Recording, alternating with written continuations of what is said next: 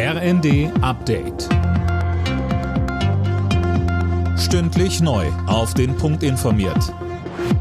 Ich bin Dirk Jostes. Guten Tag. Fahrgäste von Bus und Bahn müssen sich heute vielerorts auf Ausfälle einstellen. Der Wellenstreik im ÖPNV steuert seinem Höhepunkt entgegen. Mehr von Jana Klonikowski. Heute ist der öffentliche Nahverkehr unter anderem in Hamburg, Berlin und Stuttgart von dem Bahnstreik betroffen. Schon die ganze Woche ruft die Gewerkschaft Verdi Beschäftigte in verschiedenen Städten und Gemeinden dazu auf, die Arbeit niederzulegen. Hintergrund sind laufende Tarifverhandlungen. Ausgenommen ist Bayern und nach einer Einigung am Dienstag auch das Saarland. Für morgen hat Verdi den Hauptstreiktag angekündigt. Dann wollen auch die Klimaaktivisten von Fridays for Future auf die Straße gehen.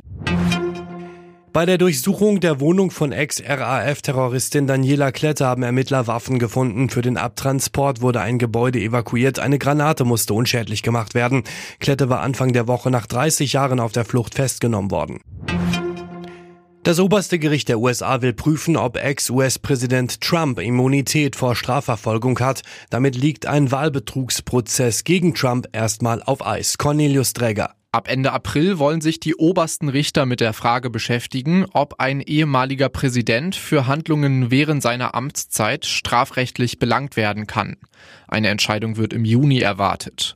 Trump ist ja gleich mehrfach angeklagt. Dabei geht es um seine Rolle beim Sturm aufs Kapitol und um Versuche, seine Wahlniederlage gegen Biden nachträglich zu kippen. Auch eine Richterin in Illinois hat Trump deswegen jetzt von den Vorwahlen der Republikaner ausgeschlossen. Die Satirepartei Die Partei ist mit einer Beschwerde gegen eine Sperrklausel bei den Europawahlen gescheitert. Das Bundesverfassungsgericht hat einen entsprechenden Antrag abgelehnt.